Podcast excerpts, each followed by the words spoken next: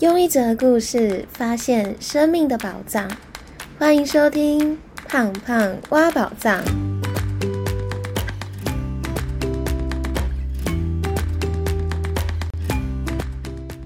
Hello，我是胖胖。不晓得大家喜不喜欢自己现在的工作，会不会觉得在工作里面过得不太开心，但又无法选择离开这个工作？之前有一个听众私讯问我，怎么在自己压力很大，或是在这个工作里面看不见未来的时候，还是可以让自己在工作里面过得很开心的方法。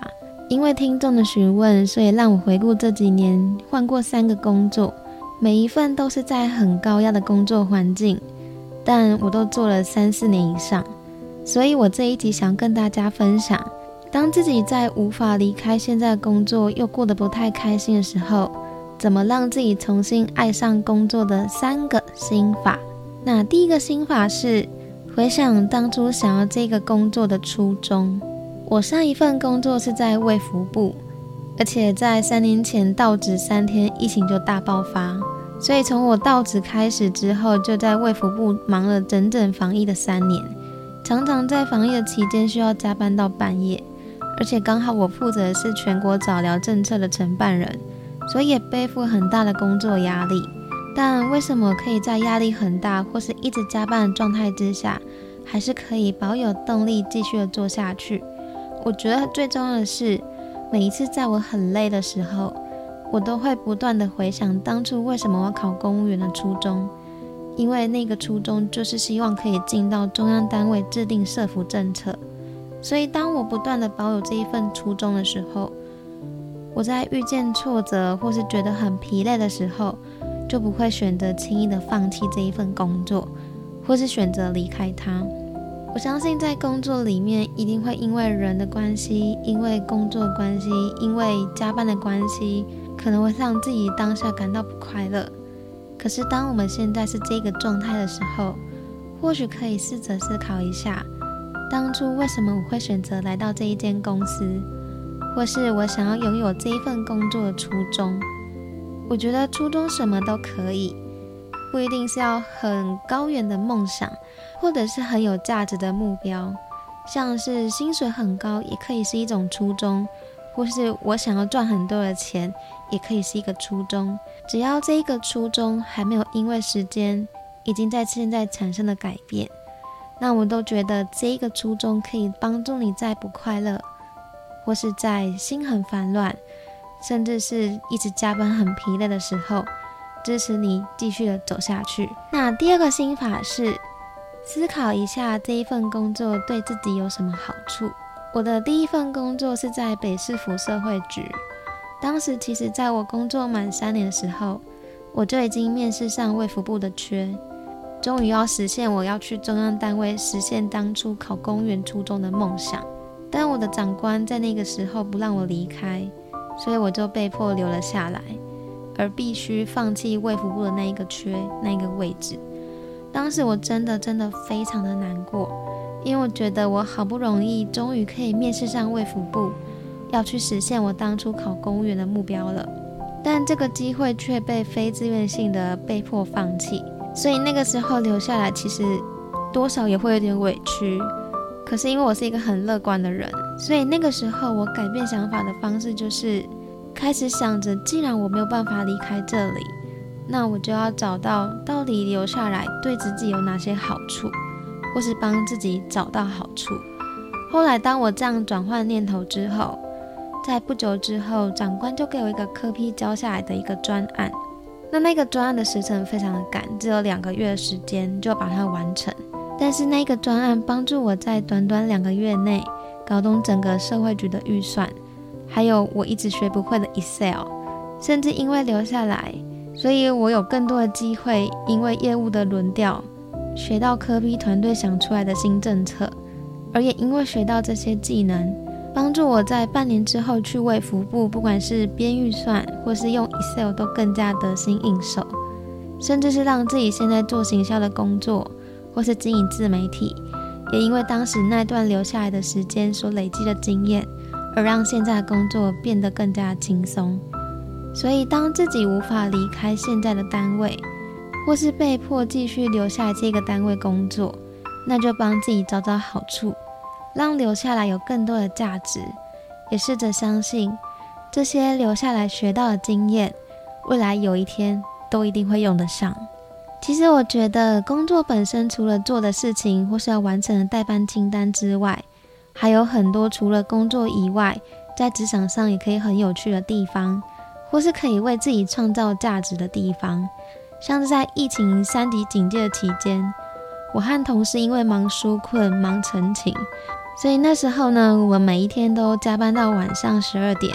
才赶最后一班捷运回家。当然那时候会觉得忙得很累，但我觉得和同事一起的那一份革命情感，是我现在离开卫福部之后会一直怀念甚至是想念的，也是让我最印象深刻的地方。而也因为那短短两个月，我也和很多的新同事感情变得更加贴近。而且那一段时间，每天都回复大概五十几封的澄清信件。其实对其他人来说，可能会觉得一直回明洞澄清是一件很没意义或者是很累的事情。但那个时候，我转换的念头是：哇，我竟然可以在我公务生涯里面打破一个月就回复一百八十件陈情信件的记录。我当时还特别把它截图下来，当做自己公务生涯里面的重大事迹。因为不是每一个人都有机会经历全世界的疫情，而在最严重的时候，又能够在一级战区，而每天做的事情都和全国人民息息相关。所以当我这样想之后，我就帮我的工作创造了更高的价值。而我当下看见的不是加班的疲累而已，也为自己在工作中找了非常多的乐趣。所以你现在对自己的工作缺乏热情的话，那就试着帮自己找找工作代办清单以外的乐趣，为自己创造更多的价值吧。广告一下，你在工作里面不开心，需要正能量吗？想要推荐大家百搭伴手礼正信糕饼礼盒，在每一个礼盒里面都有我亲自手写的正能量明信片，而且每一盒都不一样，希望可以透过礼盒。让打开礼盒的您获得宇宙的讯息，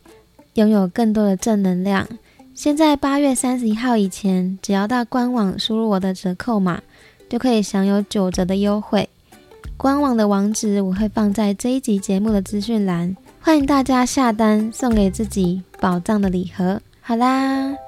那今天的分享就到这里。但方法是宝藏，实践才是打开它的钥匙。工作的价值不是在于你做什么工作，而是转换念头之后，为自己创造更多的价值。祝福大家都能在职场上重新爱上自己的工作，看见有价值的自己。最后帮大家做重点整理，今天分享了怎么在无法离开工作，重新爱上自己工作的三个心法。那第一个心法是。如果你现在工作不是很快乐，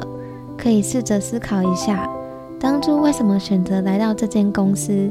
或是想要拥有这一份工作的初衷。只要这个初衷没有因为时间而改变，那就可以在不快乐的时候、疲累的时候，试着回想一下初衷，让自己更有能量的继续待下去。那第二个心法是，当自己还无法离开现有的工作。那就帮自己找找好处吧，让留下来有更多的价值，也试着相信这些留下来学到的经验，未来某一天都一定会用得上。那第三个心法是，工作本身除了做的事情之外，还有很多也是工作里面很有趣的地方。如果现在你对自己的工作缺乏热情，那就找找代办清单以外的乐趣，为自己创造更多的价值吧。最后，我想要念一则听众的私讯回馈。这听众是陈瑞元，他说从二十七集得知，如果持续投资自己，那带来的效果会有多大？好佩服你的执行力，非常优秀。谢谢瑞元，他分享的是第二十七集下班后值得投入的三件事。那这个是我这半年工作以来每天下班投资自己所获得的收获，最后也在未来日子都用得上。那到底是哪三件事呢？欢迎大家可以去听听第二十七集哦。如果你喜欢今天的分享，